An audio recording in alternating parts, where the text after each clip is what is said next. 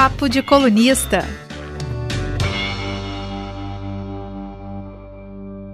Paulo Renan, mestre em Direito, Estado e Constituição pela Universidade de Brasília, professor na Uniceub também e ativista, um grande ativista dos direitos fundamentais da, na cultura digital. E por que, que nós convidamos o professor aqui hoje? A gente convidou para falar sobre o governo federal tem feito aquela pressão para alterar um pouco o marco civil da internet, tinha feito via medida provisória, não obteve sucesso, aí fizeram aquele. Está na moda, né? Fazer um rebranding, fizeram, deram uma maquiada ali no, na medida provisória, e agora o governo tenta emplacar um projeto de lei que, se aprovado, é, dificulta a remoção de conteúdos é, nocivos, mentirosos, fake news, enfim, nas vésperas de uma eleição no ano que vem.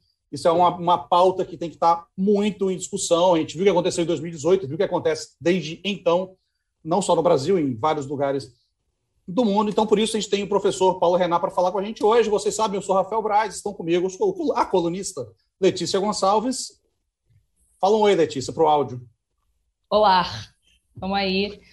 Quem está quem tá vendo a gente, obviamente, está nas redes sociais, quem está ouvindo está no podcast, então prestem atenção para saber se alguma coisa que vocês vão publicar aí pode ou não ser removida. Espero que vocês não sejam pessoas que fazem calúnia, difamação ou atos terroristas, né? Que aí vocês não vão, não vão ser pegos aí nesse problema. Na semana eu falei para ela dar oi, professor, que na semana passada um amigo meu, que ouve, ele ouve versão podcast, ele falou: Nossa, você chamou a Letícia, ela te deixou no vácuo. Eu falei: Não, ela deu um tchauzinho. o problema é que é, do áudio no celular, ah, tá. Eu passei é hoje eu falei. E também o professor Paulo Renan, obviamente, muito obrigado pela presença, pela disponibilidade, professor. Agradeço imensamente o convite, Rafael. Boa tarde, Letícia. Boa tarde a quem nos ouve. E é um, um prazer sempre poder falar desse assunto, que para mim é, é, é, do meu maior interesse. E fico à disposição aí, vamos lá, tratar vamos lá. dessas novidades. É, é bom falar também que o professor é um grande flamenguista, ele se descreve assim na bio dele, tá? Talvez seja a característica mais importante do professor Paulo Renan, que ele é um grande flamenguista. É, professor, antes da gente falar como o governo quer que as coisas sejam, eu queria que a gente falasse um pouquinho de como as coisas são hoje, para a gente entender exatamente, para quem está nos acompanhando entender como funciona a, a, remoção de publicações em redes sociais no Brasil hoje. Se eu postar alguma coisa que alguém ou, ou várias pessoas se sintam é, ofendidas, violadas, é, esteja ferindo as regras de alguma rede social, o que acontece? Como é esse processo de remoção? É, então, a gente tem o, o Marco Civil da Internet desde 2014, né, uma lei que estabelece, uh, na verdade, ele não trata especificamente do processo de remoção, mas o que ele vai dizer é que as plataformas, né, esses grandes intermediários que oferecem os serviços para a gente, eles não são obrigados a remover o conteúdo. Essa que é a questão. O regime que o Marco Civil coloca é de autorização. Então, as plataformas se elas entenderem que está inadequado aquele conteúdo por qualquer motivo, pode ser uma ilegalidade, pode ser uma plataforma dedicada ao Flamengo, aí você vai lá e posta uma notícia do Botafogo, a plataforma pode remover, ou uma notícia relacionada a um time de futebol americano, a plataforma pode remover. Né? E, e a gente tem essas. Seriam três possibilidades. A legislação poderia dizer que as plataformas ficam é, é, é, proibidas, né, um regime de proibição de remover, olha, não pode remover nada. Poderia ter o outro extremo de que as plataformas estariam não no regime de proibição, mas de obrigação de remover tudo. Então, ah, se qualquer pessoa cometer qualquer tipo de ilícito, se a plataforma não remover, ela vai ser punida no lugar da pessoa. E o Marco Civil, desde 2014, então, deixa expresso na lei um regime de autorização a plataforma pode remover se ela entender que está inadequado ou não, com duas exceções. Direito autoral, a gente, é, no Marco Civil da Internet, estabelece que a lei né, de proteção dos direitos autorais, a, a, conhecida como LDA, a Lei 9.610, já de 98, ela tem um regramento próprio, né, que é mais restritivo, e para os chamados, né, as pessoas usam a expressão, mas eu vou é, evitar repetir, falar só uma vez, que é a pornografia de vingança, mas a verdade é a exposição de imagem íntima, né, uma exposição não autorizada. E aí qualquer pessoa basta entrar em contato e a empresa, entendendo que aquela pessoa tem legitimidade para isso, a empresa já tem que remover. Né, basta isso uh, não fica tanto na, na, na, discricionalidade da empresa, porque aí seria uma intimidade, né, que estaria sendo exposta, aí pode ser uma criança, um adolescente, ou eventualmente um responsável, né, pai, a mãe, um advogado que entre em contato, a empresa vai ter que remover, aí surge para ela uma obrigação a partir dessa notificação. E para os outros casos em que há, então, essa autorização, só surge a obrigação quando vier uma decisão judicial. Quando a parte incomodada for judiciário, falar, olha, esse conteúdo tem que sair. E aí a empresa fica obrigada, a partir da decisão judicial, a remover. Esse é o cenário que a gente tem vigente no Brasil desde junho de 2014. Essa falou de direitos autorais, e realmente, é, direitos autorais, eles são bem, bem, bem rígidos, né? Porque só basta uma...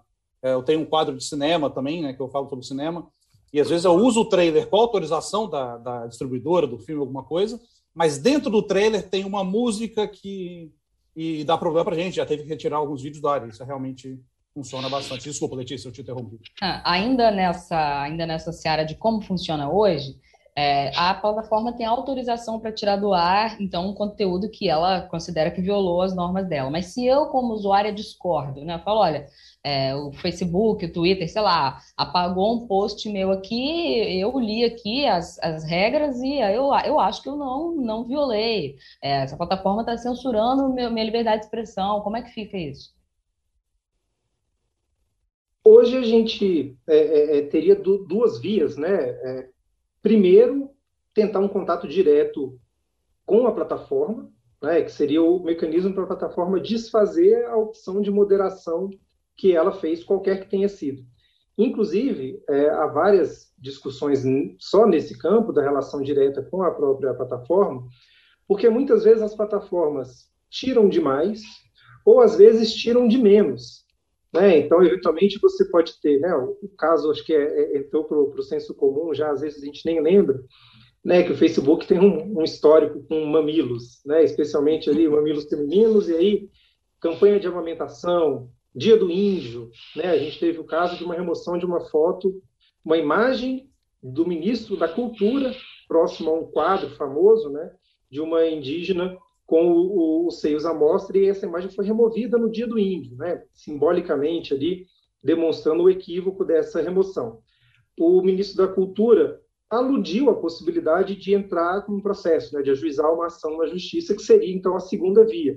Se a plataforma se negar, você pode, ou, ou ela não se manifestando, ou você pode ir de primeira já ao judiciário e solicitar uma ordem judicial para o restabelecimento daquele conteúdo, né, por exemplo.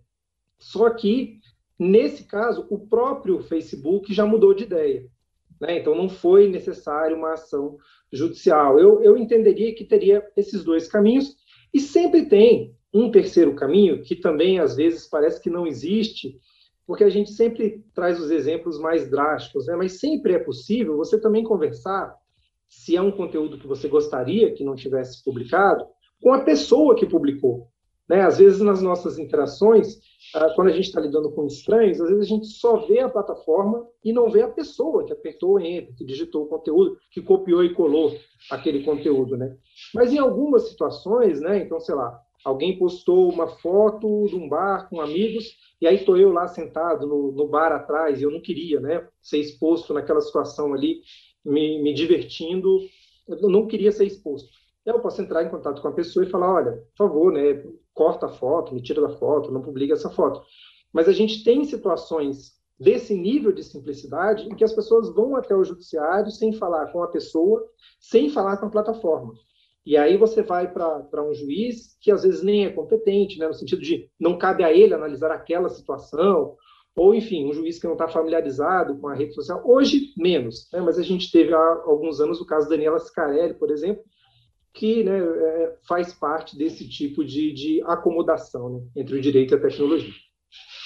Agora, professor, falando no campo da hipótese, né, não de como é hoje, mas se a gente tivesse um outro cenário, é, se não pudesse remover nada, assim, ah, não, total liberdade de expressão, a plataforma não pode retirar nada, mesmo se alguém reclamar ou se várias pessoas reclamarem, ah, a gente vai ter uma lei aqui no Brasil que, né, igual o pessoal fala, não, é livre expressão tudo, tudo que qualquer um postar lá vai vai estar tá valendo em nome da liberdade de expressão. A que ponto que isso pode chegar? Por exemplo, o Talibã poderia começar a fazer posts, né? O Estado Islâmico poderia começar a fazer posts a partir do Brasil, convocando atos terroristas em vários lugares do mundo e isso ia ficar por isso mesmo? Como é que funcionaria essa liberdade total e a proibição total de remover conteúdo?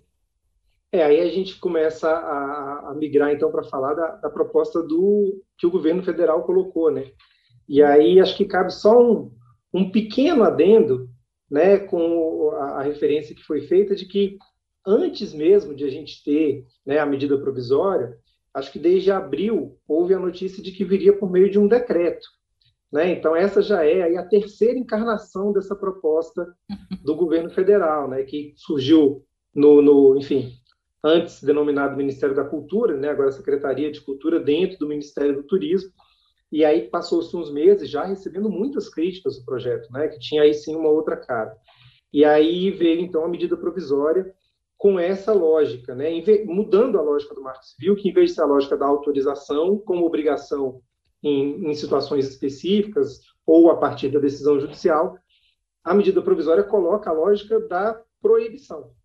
Então, a regra, pela visão do governo, deveria ser que as plataformas não poderiam, de forma nenhuma, remover ou moderar conteúdo. E aí é interessante que a, a, esse termo, né, moderação, ele é utilizado no, no, no, projeto, na medida provisória, como um gênero em que ficaria o, o banimento e até mesmo a limitação do alcance. Então, eventualmente, né, a gente sabe que as plataformas têm o interesse de que a gente fique cada vez mais nas redes sociais. Então, a plataforma não vai mostrar para mim conteúdo do Botafogo, do Vasco, do, do, do, enfim, né? Vai mostrar coisas do Flamengo, porque aí eu vou continuar usando a plataforma e dando mais audiência, e assim para o perfil de cada pessoa. Né? Ela vai indicar aqueles conteúdos. Então, há limitações do alcance de conteúdo por diversos motivos, entre eles para manter a, a, atenção do usuário. Então, segundo a, a, a proposta do governo, nem essa limitação poderia acontecer se não fosse, mas a regra é essa, não pode moderar, então não pode excluir, nem pode limitar o alcance, a não ser nas situações listadas, né, numa, numa, num, num conjunto ali de hipóteses exaustiva, né, um conjunto de hipóteses fechado.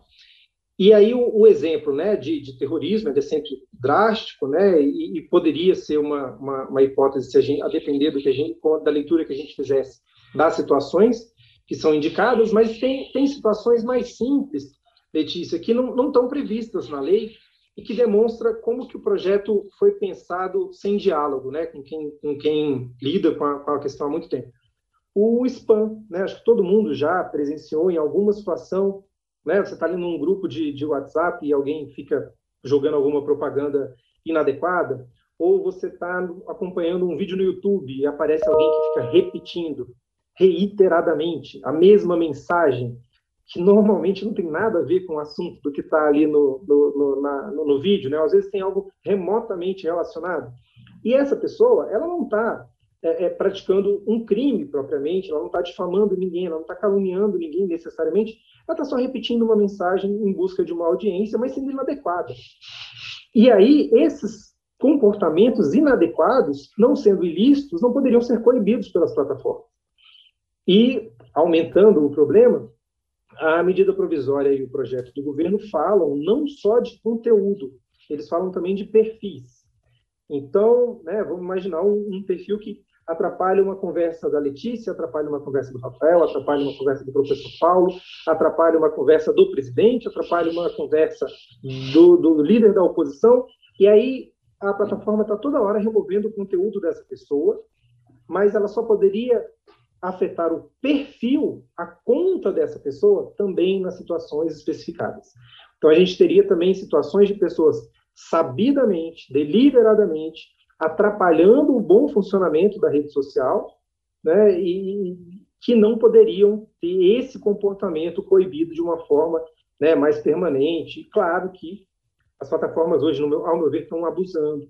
Elas precisam também de, de mais transparência, precisam que a gente entenda melhor por que, que uma coisa sai, por que, que outra coisa não sai, mas eu acho que o projeto exagera ao, ao virar essa chave de forma tão drástica, né, da regra ser a proibição e só ser permitido remover em situações pontuais e listadas no projeto.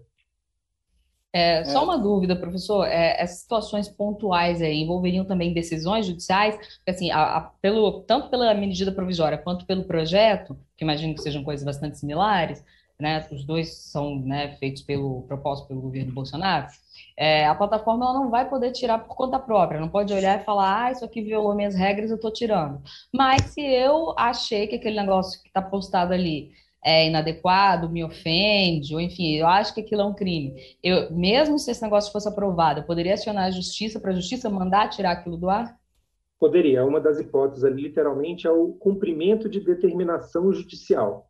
Né? Só que aí você pensa, quem entraria com uma ação para tirar um post sobre o Botafogo numa rede do Flamengo?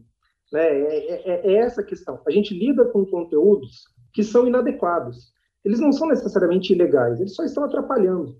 Né? E aí você não teria condições de quem está tentando fazer aquela conversa fluir ter uma, uma postura proativa.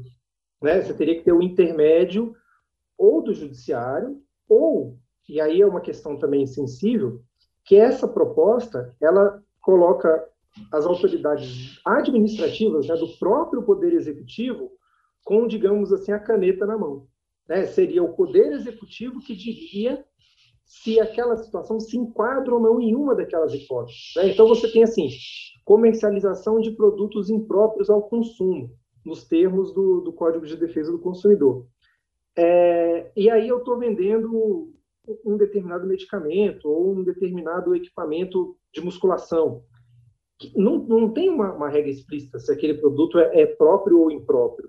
Quem definiria se se enquadra nessa hipótese do projeto de lei seria o próprio Poder Executivo.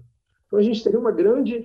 Né, é, é, é o, o, o, governo olhando para o que a gente pode ou não pode dizer. Né? Essa seria a, a consequência prática. É a China, esse governo? É, a, a, China é até mais sofisticada né, do que isso, a, a, no sentido para pior. Né? A China tem uh, equipamentos, né? a gente sabe da grande muralha da China, e tem um equipamento, uma tecnologia de comunicação que chama firewall, né? que é uma proteção ativa, né? de um, um, um muro de fogo, né? como se os, o, o, o, as bombas estivessem chegando e uma artilharia antiaérea fizesse uma muralha né, de, de fogo. E a China tem em todos os equipamentos eletrônicos vendidos no país, necessariamente eles têm que vir instalados com o que se apelidou de Great Firewall, né, que é essa grande muralha de fogo da China, porque o governo estabelece de antemão conteúdos proibidos. Né? Tem, tem um nome oficial lá, mas essa grande muralha da China ela impede que de forma livre as pessoas possam acessar quaisquer conteúdos, que elas possam postar quaisquer conteúdos. Né? Então você tem uma, uma censura, digamos assim, tecnológica imposta por lei. Né? E aí você tem um controle rígido mesmo, que é, afeta diretamente uma perspectiva democrática. Às vezes a gente vê alguns parlamentares falando, mas se a China consegue bloquear, por que, que o Brasil não consegue? A resposta é simples, né? porque a China não pratica democracia. Né? E a gente está tentando praticar voltando aqui ao Brasil, é, nós já falamos aqui que teve a medida provisória, que acabou devolvida, né? O presidente do Senado, Rodrigo Pacheco, devolveu a medida provisória para o governo, também, de qualquer forma, teve uma liminar do STF que suspendeu a medida provisória, e aí o governo Bolsonaro foi e mandou um projeto de lei. Tem alguma diferença entre o conteúdo, né? Digo, não a forma, obviamente, uma medida provisória, outra é um projeto de lei. Mas tem alguma diferença no, nos textos, esse, esse projeto de lei novo em alguma coisa em relação à proposta da, que estava na medida provisória? Basicamente é um texto idêntico, né? Muda a, onde tinha referência a essa medida provisória, vira essa lei, mas os prazos, né, a entrada em vigor vai ser também na, na, na mesma data, a, a, o prazo de, de, de adequação das, das empresas. Então, assim, a gente pode continuar tratando como o mesmo texto, a, a mesma proposta, porque o conteúdo é essencialmente o mesmo, né? A diferença agora, como, como você falou, Letícia, é o processo, né?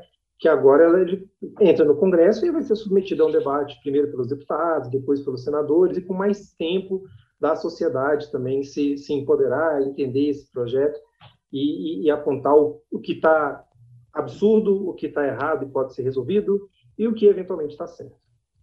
Então, é, na prática, claro, esse texto pode sofrer modificações lá, né? Como vai passar pela Câmara e pelo Senado, pode ser aprovado um texto diferente do que o governo enviou, e depois vai para o presidente sancionar ou vetar, ou vetar alguma, alguma coisa pontual ali. Mas supondo, imagino que isso não vai acontecer, mas supondo que é, o negócio seja aprovado e sancionado igual o governo mandou. A realidade que a gente vai ter é aquela que a gente falou mais ou menos aqui no início da conversa, em que as plataformas estariam tacitamente proibidas de remover conteúdo, exceto conteúdos que o governo, é, o poder executivo é que diria que poderia remover, ou se viesse uma ordem judicial para remover, basicamente isso. É, é, é, literalmente isso, né? O, o, texto da, da lei vai dizer expressamente que, que é, é um direito dos usuários né, que não haja é, é exclusão, cancelamento ou suspensão uh, da conta ou do perfil e que não haja exclusão, suspensão, bloqueio do conteúdo gerado pelo usuário, em ambas as situações, exceto por justa causa. E aí a justa causa para afetar o perfil está em um artigo, o 8b, e a justa causa para afetar o conteúdo está no 8C. Você tem ali esse, esse conteúdo e também a, a, ação desses provedores né, de limitação do alcance da divulgação desses conteúdos. Que aí é, é curioso que essa, essa afirmação de que não pode uh, limitar o alcance nem moderar, ela vem com a caracterização de que haveria censura política, ideológica, científica artística ou religiosa. Eu ainda não consegui entender o que seria uma censura científica. Né? Acho bastante curioso esse tipo de, de referência no, no texto da lei. Professor, a gente tem, além dessa questão legislativa, tem um debate jurídico sendo travado né, na, do que pode ou não pode nas redes. Tem a questão do, do ministro do Supremo, Alexandre de Moraes, que mandou bloquear os perfis bolsonaristas às vésperas do, dos atos de 7 de setembro e para impedir o que seria incitação ao crime, né? são atos que ameaçavam a democracia. O Google e o Twitter também afirmaram que isso pode configurar uma censura prévia. Qual seria, então, uma solução para retirar esse conteúdo do ar? Ou, na verdade, isso não foi nem questão de retirar o conteúdo do ar, né? foi realmente um quase um minority report ali, vamos, é, eles vão, vão fazer isso, então podemos cortar. Qual seria essa solução? É, você concorda com essa com a decisão do ministro?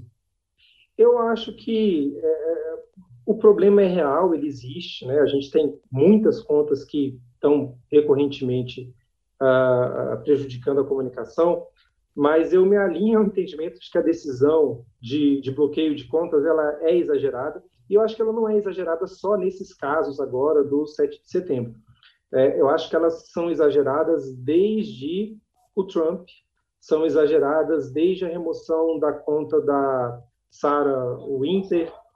Por quê? É porque, eventualmente, essas pessoas podem usar suas redes sociais para fazer outras coisas, além né, de espalhar né, conteúdos que sejam lesivos socialmente, individualmente, coletivamente. Elas podem, por exemplo, né, tratar do, do jogo de hoje, do, da, do, do, do, reality show, né, tratar de algum projeto que esteja em debate que, em relação ao qual elas têm alguma opinião legítima.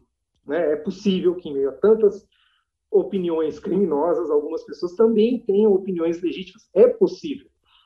E a, a suspensão do perfil uh, de forma absoluta, né? vou usar o exemplo do, do ex-presidente dos Estados Unidos, Donald Trump. Ele usava o perfil também como meio de comunicação oficial. Né? E, e, e eventualmente, como ex-presidente, poderia né, continuar se posicionando. Então, é, na minha opinião, na minha opinião, o que caberia ao Poder Judiciário fazer seria apontar particularmente quais são os conteúdos que são problemáticos e impor uma sanção em função do direito que foi violado. Ah, mas são 100 perfis, são, são 100 tweets, são 200 mensagens no Facebook. Ok, se uma pessoa comete 100 crimes, o que, que a gente faz? Julga cada um dos 100 crimes. E aí você vai ter uma condenação a mil anos de prisão. Ok, aí a pessoa vai perder o perfil na rede social, porque ela vai ser julgada, né, condenada e presa, e aí ela vai ter uma pena que vai né, chegar no limite e, e aí ela não vai ter acesso à rede social. Digo isso também pensando que é, é eu vou proibir a, a, a Sarah Winter de utilizar a rede social. Ela não tem mãe, irmão, vizinho, um amigo, que ela possa falar assim, ó, vou proibir o professor Paulo de, de twittar. Eu falo, Rafael, por favor, posta essa mensagem no seu Twitter e diga que fui eu. Aí, qual vai ser a próxima decisão? Vai proibir o Rafael também? Aí, beleza, eu falo para Letícia, Letícia, por favor, posta para mim essa mensagem. Então, assim, no limite, no limite, só proibir a pessoa de usar o perfil é inútil. Não alcança a finalidade que aquela decisão judicial quer alcançar, de impedir que essas pessoas continuem né, é, prejudicando o ambiente de comunicação com crimes e com comportamentos minimamente incômodos. Porque essas pessoas vão conseguir burlar. Burlar essas proibições é trivial. Né? Você pode criar um perfil novo, você pode usar um perfil que já exista. Né? E aí, eventualmente, a gente pode ter um efeito hidra, né? de você corta uma cabeça e aparecem duas, porque aí as pessoas só seguiam o professor Paulo Renato.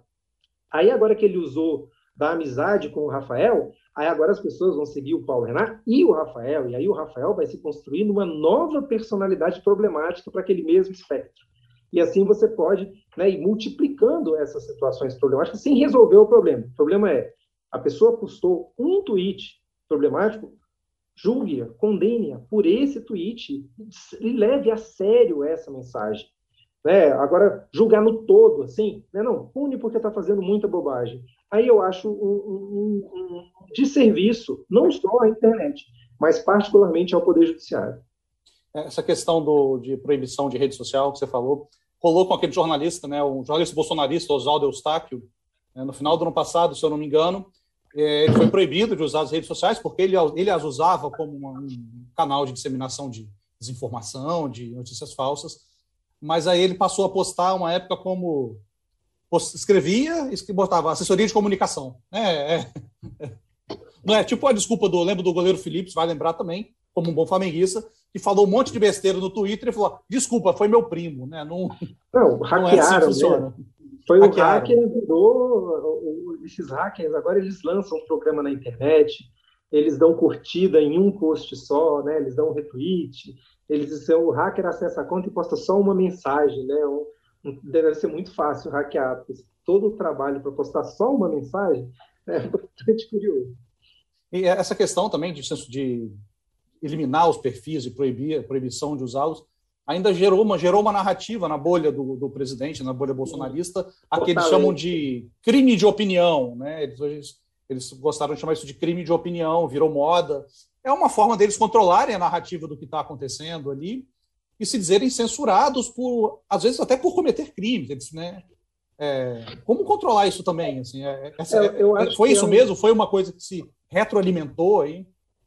Eu acho que é, é nesse ponto que eu entendo que há um desserviço na medida em que se alimenta essa narrativa da perseguição. Né? E, é, no meu entender, assim, eu acho que, como professor de, de direito, eu acho maravilhoso. Mas, enfim, como cidadão e como estudioso, eu acho muito problemático é, o inquérito, né, o inquérito das fake news, o 4781, e os outros inquéritos, né, agora, acho que a gente, até me perdi, na, na fui, fui tentar é, é, é, fazer um levantamento aqui, eu identifiquei uns três inquéritos, mas parece que havia um quarto, mas é, o cenário é que desde o início de 2019, naquela história envolvendo o então presidente Dias Toffoli, que o antagonista foi proibido de, de veicular uma matéria, e foi iniciado, então, um inquérito né, para investigar as fake news no início de 2019. Eu não estou me confundindo com o ano da pandemia, não. Foi um ano antes da pandemia começou esse inquérito. Lá se vão dois anos e meio e ainda é um inquérito. Ainda é um inquérito, ainda não virou processo, ainda não tem uma pessoa acusando outra pessoa de ter cometido um crime e aí, né, acusação, defesa, e ouve-se as pessoas. Só está em investigação há dois anos e meio. Né? E esse inquérito começou é, é, é, de uma forma bem excepcional a partir de um dispositivo do regimento do próprio STF que diz que se um crime acontece no STF, os ministros, né, a corte tem competência para dar início a essa investigação. Ela não precisa do Ministério Público para dar início a essa investigação, ela não precisa né, de, de, de, um delegado iniciar a investigação. O próprio, o próprio STF, digamos assim, conduziria a investigação de forma precária ali, né, até que haja um resultado da investigação, e aí esse ministro, essa ministra que conduziu a investigação, na sequência, não seria o relator desse processo. Né? Então, ele conduz o início, manda para o Ministério Público, o Ministério Público eventualmente oferece uma denúncia, e aí começa o processo com outro ministro sendo relator. E aí a corte inteira vai avaliar. Isso é uma coisa, né, imaginar, sei lá, um crime dentro da corte, né, um tiro, um latrocínio, alguma uma agressão do tipo. E dois anos e meio, não é possível que ainda não se apurou, né? Já deveria ter virado processo. E isso pode ser com segredo de justiça, não precisa ser às claras. Pode ser uma situação em que você tenha esse julgamento, né, com, com, com o relator, analisando, mas sendo ainda um inquérito, isso é um problema de ordem processual, de ordem processual penal, né, em questões de competência, em questões até de definir se o crime aconteceu ou não no Supremo. Né, a gente teve o caso recente aí do, do vídeo, né, de uma, a, das convocações para as manifestações, né, ou no caso do, do Eustáquio, se eu não me engano, que é, não, foi o caso do deputado, deputado Daniel Silveira, que... É, Daniel Silveira, Daniel, Daniel Silveira. Que foi preso por conta de um vídeo. E aí, para você prender um deputado, ele tem que ser preso em flagrante. Como que o flagrante foi caracterizado?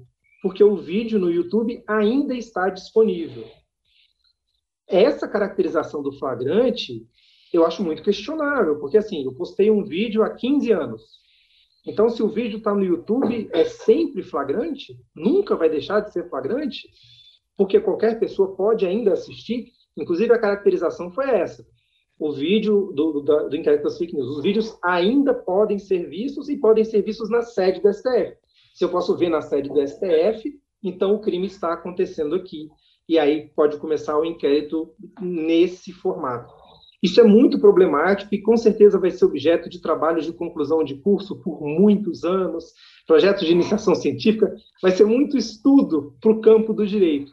Mas para nossa realidade como cidadão é assim, eu considero assim apavorante essa postura, né? Acho que o, STF tem um papel, mas não é esse. Acho que até por isso também rolou uma, uma onda de de vídeos sendo apagados, né, de, algum, de várias páginas é, de apoio ao governo, de vídeos que apoiavam é, tratamento precoce, cloroquina, ivermectina, que faziam grande apologia ao, ao uso desses, desses medicamentos, foram apagados de diversos perfis, é, acho que talvez com medo da questão do flagrante, com todo o, desenrolar, todo o desenrolar da CPI. Né? Então, é, eu também eu concordo, eu acho realmente complicado o flagrante de um vídeo posto lá. Não, né, as, as opiniões mudam, não acredito que seja o caso dele, no caso, mas né, as coisas, a pessoa postou, ela não pode ficar com isso eternamente, ad eterno ali rolando. Enfim. E esse, esse é, um, é, um, problema antigo, né, da questão da, da tecnologia, não, não, é um problema novo. Né, isso vale para direito tributário. Então, assim, eu vou postar uma publicidade no Facebook, que é uma empresa dos Estados Unidos, aí eu compro de uma empresa de São Paulo o serviço de produção dessa mídia e que vai ser feita por uma plataforma que fica na Irlanda. Onde que paga o ICMS? É aqui em Brasília? É em São Paulo? Não paga porque é lá fora? Então, isso é um debate real, assim, não é fácil, não é trivial. Mas justamente por isso, eu acho que a gente não deveria estar falando em prisão em flagrante de parlamentar, né, por uma questão tão complexa e de difícil solução. Ainda nesse campo da complexidade, que é basicamente toda a nossa conversa aqui, é tudo bastante complexo, né? Na prática, né? Aquele negócio, né? Na, na prática, a teoria é outra. Mas a gente tem é, um monte de rede social. Algumas são mais populares que outras. É, e ainda tem os aplicativos de mensagem, WhatsApp, Telegram.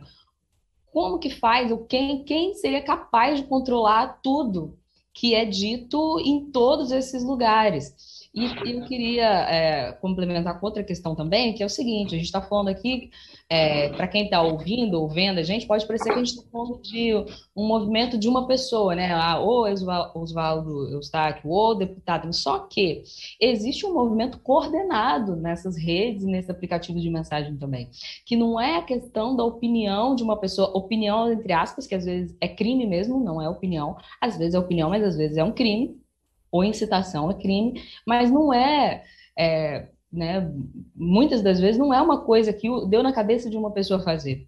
É um movimento coordenado, sabe-se lá por quem, né? Parece que o inquérito né, de dois anos e meio ainda não descobriu, mas é, você vê que, é, é uma, que não é possível que é, um monte de gente teve a ideia de publicar a mesma coisa na mesma hora, naquele dia, no Twitter ou na rede social X ou Y.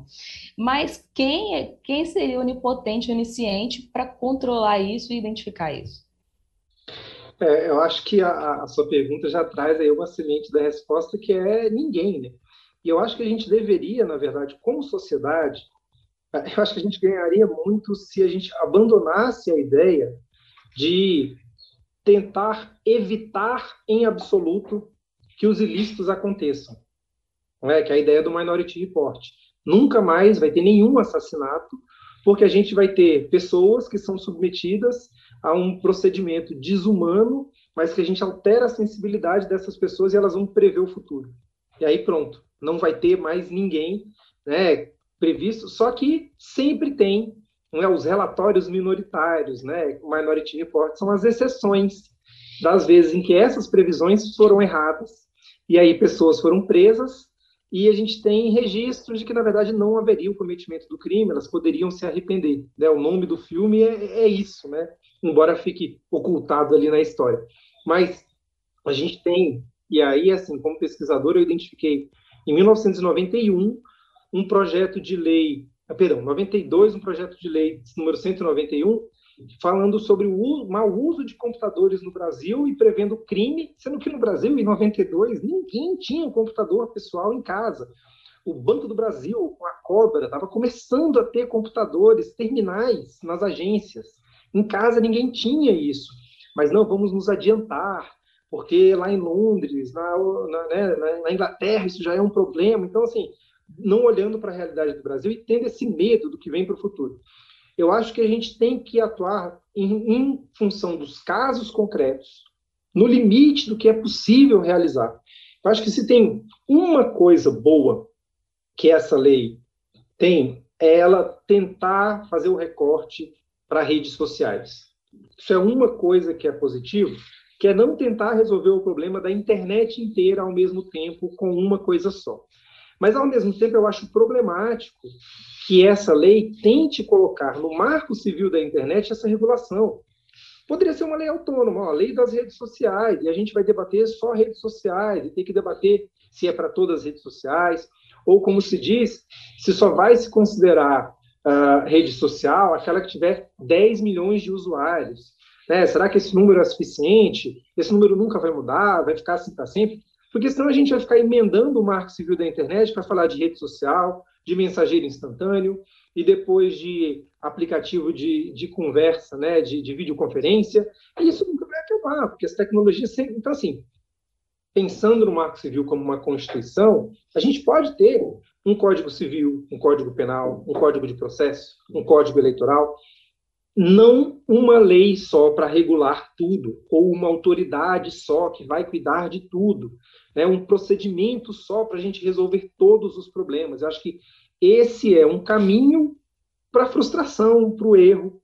Né? Não tentar, mas pelo contrário, a gente teria que investir em capacitação da polícia, capacitação do Poder Judiciário, aparelhamento, no sentido né, não, não de, de tomada do Judiciário, mas de você ter né, mais servidores públicos, mais juízes com conhecimento né, sobre internet, e mais delegados, mais policiais, com capacidade. Mas a gente está numa situação, gente, que a polícia não consegue, não é por falta de, de recursos humanos no sentido de qualidade, mas, enfim, pela estrutura e pelo funcionamento, a polícia não resolve assassinato. A polícia não consegue resolver né, crimes drásticos contra a vida das pessoas. A gente vai evitar todos os crimes de acontecerem na internet ou não seria melhor a polícia né, se estar preparada para depois que eles acontecerem, eles serem investigados? Eu acho que a gente está tendo uma inversão de prioridade no, no, em relação aos crimes, né? Mesmo falando de pedofilia, né? Ou, ou violência sexual contra crianças, que é muito mais grave presencialmente e muito recorrente. Os números no Brasil, né? Estão aí, basta pesquisar. E, e, é uma realidade. Então, ah, não, então vamos, vamos traçar uma linha proibindo pelo menos o que vai acontecer em relação à, à violência contra criança e adolescente na internet. E aí vai ser muito drástico. Com esse tipo de proposta, você atrapalha a internet toda e não resolve o problema da violência contra as crianças, nem online, nem presencialmente. Professor, só falando que a gente tá citou aqui antes, né, eu citei dos os canais, os vídeos que sumiram dos canais bolsonaristas, foram 385 vídeos, né? Retirados do ar desde o início da CPI, de 34 canais. E também, ainda ligado à CPI, o diretor da Prevent Senior, que é o que está rolando hoje, está aquele um escândalo danado de, de terem é, estimulado tochar é, hidroxicloroquina nas pessoas, tratar, e remédio para câncer, enfim, um monte de coisa. É, os pacientes, ele disse que os pacientes exigiram a cloroquina após falas do presidente Jair Bolsonaro e de pessoas influentes nas redes. Isso está rolando agora na CPI. É, ele está dando, tá dando depoimento dele. Então, a gente, para a gente ver um pouco como funcionam os riscos também, né, de dessas informações serem veiculadas. Teve muito influencer que foi é, a bolha de influencer do governo que foi onde rolou muito dinheiro e tem até o projeto também para é, criminalizar o financiamento disso, né, dessa monetização ali também com esses, com esses vídeos é para a gente ter noção de como, às vezes, uma coisa que parece boba, que é a, a opinião de uma pessoa, pode influenciar tanto e, e ser nociva a outras pessoas, à sociedade, e a várias pessoas que perderam o Prevent Senior, né? Então, acredito que sejam pessoas mais idosas, avós, avós, pais, mães, é bem complicado.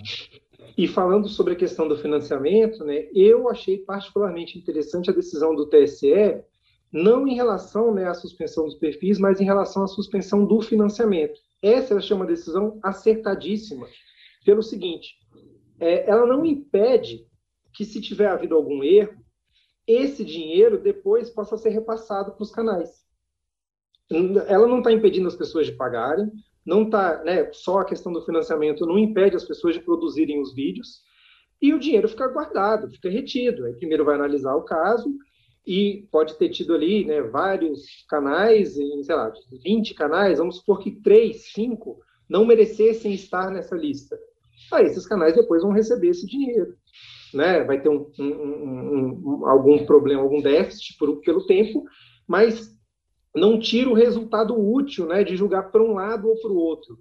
Já quando se fala em impedir de, no todo a divulgação do canal, impedir totalmente o perfil, a gente tem, enfim, perfis que, né, vou citar o caso, por exemplo, do Felipe Neto, que já fez muitos vídeos que eu entendo que violam direitos da criança e do adolescente pela forma como ele se, se, se direcionava para esse público e que de alguns anos para cá ele mudou o seu comportamento, né, eu não diria radicalmente, mas sensivelmente para poder evitar esse tipo de problema. Uh, e aí, né, usando a, a, lógica de tudo que a gente falou aqui, se um vídeo desse ainda tivesse no ar, ele poderia ser preso em flagrante e ter todo o seu canal suspenso. Né? É, é, nesse sentido, você estaria prejudicando uma nova luta que é contra aqueles vídeos antigos. É, então, acho que as coisas têm que ser consideradas no seu, é, é, é na sua proporção, né? na medida em que elas estão de fato acontecendo e tomar decisões que não sejam irreversíveis. Acho que isso é uma questão importante, em, em especial, claro, decisões precárias, né? decisões que precisem ainda de uma confirmação. Só para citar aqui mais alguns exemplos, né, nem uma pergunta, mas se eu quiser também complementar, é o seguinte, é, só falando né, da dificuldade de, de controlar tudo isso, que resultaria apenas em frustração, a palavra, inclusive, que o senhor usou. Na China, eles não têm essa frustração, porque não é uma democracia, eles controlam diretamente na hora que vende o celular, né, aí fica fácil, você tem um aparelho que é incapaz de fazer né, as coisas. É, agora, pegando um exemplo nos Estados Unidos, eu me recordo que quando teve a invasão do Capitólio lá no dia 6 de janeiro, que foram apoiadores do presidente Trump, É, tinha, não, não foi do nada, do, da mesma forma, ninguém acordou naquele dia e pensou, ah, que vontade que eu tô de ir lá na frente do Capitólio fazer um negócio. Eles combinaram isso antes, e eles combinaram por meio das redes sociais e aplicativos de mensagens. E havia repórteres, inclusive, do New York Times, que acompanhavam esses grupos e viram coisas assim, falou, pô, os caras aqui estão combinando de levar armas para lá. Tinha mensagem que falava assim: ah, cara, se você é, tiver dificuldade de vir trazer sua arma porque você vem de avião, vamos combinar. Se te dou uma carona, a gente vem de carro, você traz suas armas. Quer dizer, tinha tudo para dar um problema. E um repórter do New York Times viu isso e avisou a polícia e mesmo assim não adiantou nada. Então, assim, é, é difícil, né? Por exemplo, você vê que é, é, é bem complicado. Não, e, e até me referi a isso na, perante lá ao GT que está discutindo o PL de fake news, que tem as questões de, de repressão ao anonimato, né, de redução da, da, dessa esfera de proteção da identidade de quem usa as redes sociais, com a, a ideia de que se a gente impedisse né, que as pessoas usassem apelidos ou tal, a gente diminuiria isso, quando não é verdade. A gente teve casos mais recentes até do que essas divulgações, esses planos absurdos nos Estados Unidos, foi primeiro com a vitória uh, do Lewis Hamilton no GP da Inglaterra, que ele foi alvo de ataques racistas, né, por meio do Twitter, e o Twitter baniu várias contas, suspendeu outras contas e, e é, é, é, indisponibilizou muitos tweets. Aí o próprio Twitter disse que 85% das contas não eram anônimas, eram pessoas com seus nomes reais. E outro caso também com a mesma proporção dos jogadores né, da seleção inglesa que erraram o pênalti lá na final. E aí, enfim, foram três jogadores negros que erraram as cobranças e foram, né, infelizmente, alvo também de racismo por meio do Twitter. De novo, a mesma dinâmica e, de novo, a percepção de que as pessoas que estão cometendo as violências, elas não estão se valendo do anonimato. Né? Então, se uma coisa assim é, se o Brasil ou o mundo estivesse numa situação em que a gente estivesse punindo todo mundo, né, que a gente tivesse a cada publicação de vídeo criminoso, que essa pessoa de imediato sofresse uma sanção é, é, é, é proporcional, prevista em direito, né, prevista na legislação, cometeu calúnia, vai ser julgado, cometeu né, uma ofensa moral, uma ofensa, tivesse uma, uma sanção pequena que fosse, uma sanção pequena, ah, vai ter que pagar dois mil reais, três mil reais, cinco mil reais. Né? Ah, foram vários, vai ficar detido dois meses. O que fosse. Mas se isso acontecesse, né, já seria o suficiente para reprimir outros novos comportamentos. E, mas a, a, a, os, projetos, os projetos vêm como se a gente estivesse punindo tudo, como se a gente já estivesse no esgotamento da capacidade do Estado e precisasse de uma inovação legislativa para fazer alguma coisa a minha percepção é de que pouco está sendo feito diante do que a gente já tem na legislação. A lei eleitoral já prevê calúnia eleitoral, difamação eleitoral, injúria eleitoral. Já está previsto na lei. Por que isso não foi aplicado em 2020? Eu não sei. Eu não sei. Né? A minha percepção é que o TSE ficou aquém. A minha percepção é que o processo eleitoral de 2020 e já até o de 2018 incorreu em ofensas a previsões da lei que deveriam ter sido né, é, um, um gatilho ali para uma sanção que não aconteceu. Então, eu acho também que com a legislação que a gente tem, o poder público está aquém do que já poderia ter feito. É, e aí, com o acúmulo dessa insatisfação, né, é, é que nem aquela pessoa que na, na, na relação familiar vai acumulando a raiva, vai juntando, vai juntando, e aí quando vai falar estoura e perde a razão né?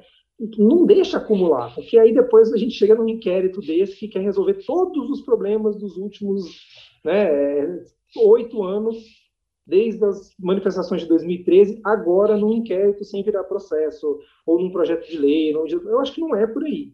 Né? A gente tem que acalmar e, e, começar. Uma hora tem que começar a punir pontualmente cada um dos problemas e dizendo isso não pode, isso não pode, isso não pode. E aí se cria uma nova cultura em que as pessoas vão entendendo, né, que a internet a gente tem que chegar nos clichês, não é uma terra sem lei, não precisa de novas leis, o que precisa de aplicação das leis que já estão aí e que no texto, a mim, parecem suficientes.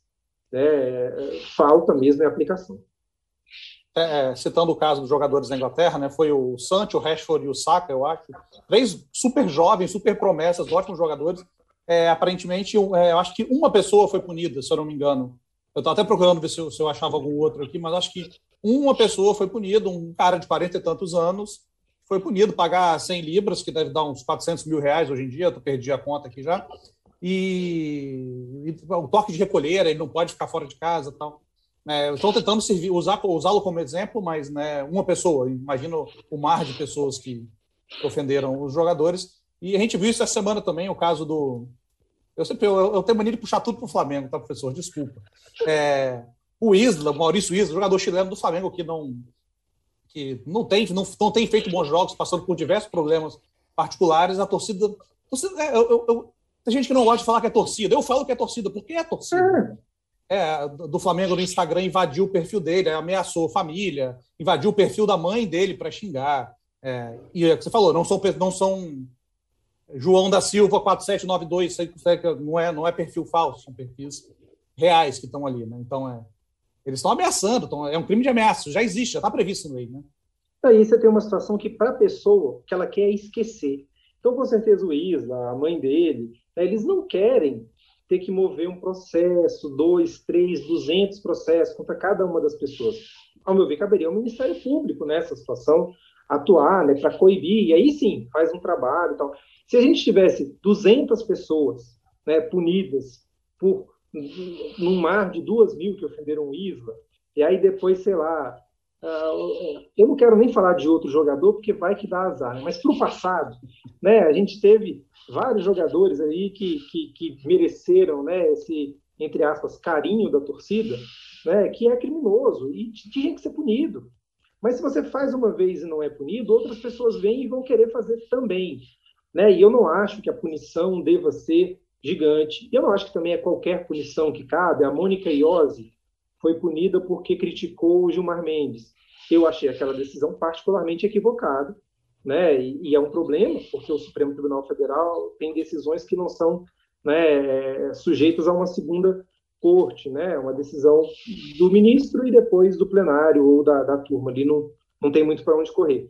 Mas aí é um erro que socialmente a gente pode ir construindo e, e, reprimir, né? E fazer com que o erro do judiciário não aconteça, que a jornalista se encontre protegida, né? Na sua manifestação no Instagram, eu acho que deveria ter sido permitido. Mas a gente tem muitas situações desse tipo em que pequenos erros não são devidamente punidos, né? E eu concordo, Rafael, que a, a gente deveria deixar de essencializar as coisas, né?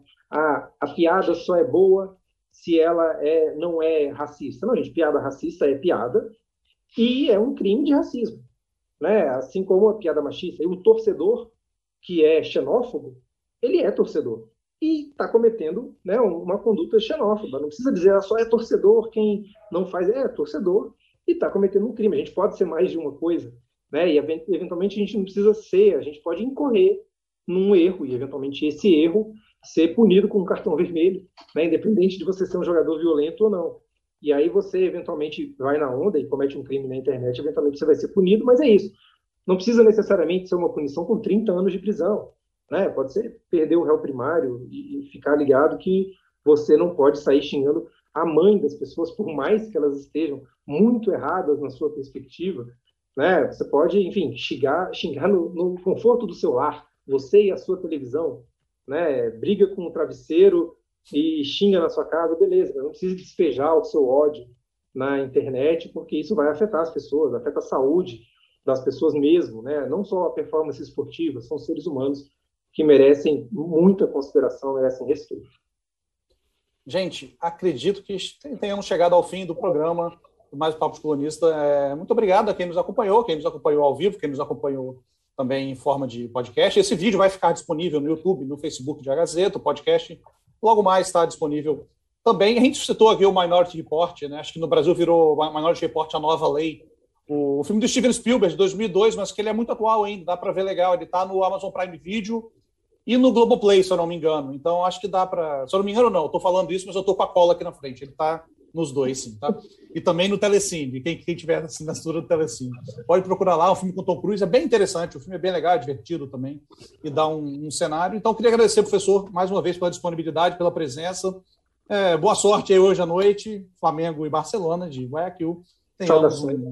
Saudações rubro-negras. Obrigado pela disponibilidade. O espaço está sempre disponível para você. Obrigado, Letícia, minha colega colunista também. Deixa, deixa eu me despedir falando, para as pessoas não ouvirem, falando que eu te deixei no vácuo. Tchau, Braz, obrigada. Você é uma pessoa muito cordial, eu também, olha só como eu estou falando, sou simpática. E... Obrigada, professor, tá? por, pelo tempo, por, por conversar aqui conosco, bastante esclarecedora aí a sua participação. Valeu. Agradeço muito o convite, sempre uma, uma satisfação e fico também disponível, gente. Um abraço. Um abraço, professor. Valeu. Na próxima semana tem mais Papo de Colunista em agazeta.com.br e nas principais plataformas digitais. Trabalhos técnicos Farley Silva. Sonoplastia Leandro Mouro. Edição Amanda Monteiro. Direção geral Elaine Silva.